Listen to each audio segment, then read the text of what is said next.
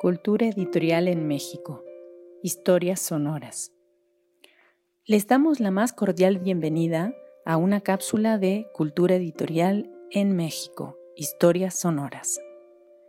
En esta iniciativa nos proponemos ofrecer algunos fragmentos de historia, la historia de los editores y las editoriales, de los sellos y de las colecciones bibliográficas, de publicaciones periódicas y revistas culturales. En una palabra, las historias de los agentes y proyectos culturales que han permitido el surgimiento, consolidación y construcción de la edición en México. En esta ocasión haremos una semblanza acerca de Ediciones El Milagro. La investigación y texto han sido preparados por Tomás Granados Salinas. La lectura del texto estuvo a cargo de Nancy Trejo Quintana.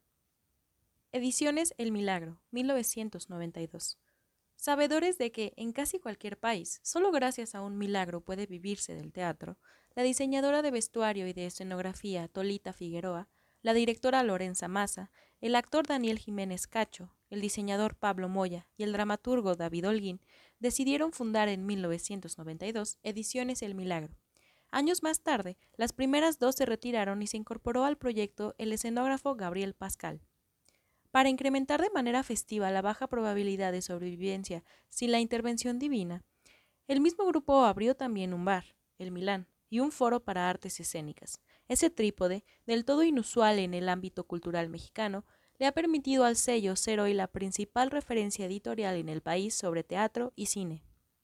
Cansada de montar obras a partir de fotocopias de fotocopias, Holguín recuerda que algunas semejaban palimpsestos, pues cada impresión conservaba restos de las anotaciones para el montaje de actores o directores previos. Esta trupe emprendió la publicación de obras de gente como Edward Albee, Peter Brook, Witold Grombrowicz, Jorge Ibargüengoitia, David Mamet, Leonardo Sciascia, Don Delillo o los ganadores del premio Nobel Dario Fo y Gao Xinjiang.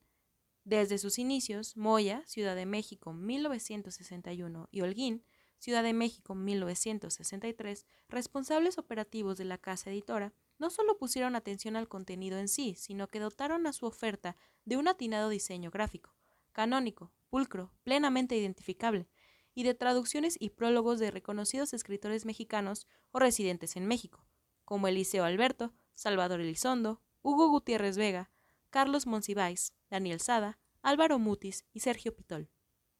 Entre sus colecciones destacan Teatro, dedicada a la dramaturgia nacional y extranjera, Teatro Mundi, que mediante antologías difunde la producción dramática de tal o cual país, El Apuntador, que aloja ensayos y reflexiones sobre la actividad teatral, Teatro Emergente, consagrada a la dramaturgia más joven de México, y Memorias, reservada para que los teatristas más representativos de ese país repasen su vida.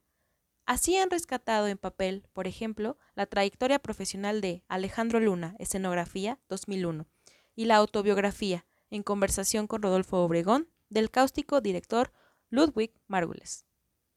En un intento por documentar y a la vez ofrecer espacio a voces emergentes, la editorial ha querido reunir la producción de dramaturgos consagrados, como Héctor Mendoza. En 2010 reunió sus obras completas en tres volúmenes, Sabina Berman o Víctor Hugo Rascón Banda, con la de escritores en activo como Jaime Chabot, Luis Mario Moncada, Estela Leñero, Jiménez Calante y Flavio González Mello. No menos arriesgada ha sido su política de dar a las prensas guiones de cine, como el de La invención de Cronos de Guillermo del Toro, la adaptación que Vicente Leñero hizo de El Callejón de los Milagros de Naguib Mahfouz, o el de Profundo Carmesí, película de Arturo Ripstein, escrita por Paz Alicia García Diego.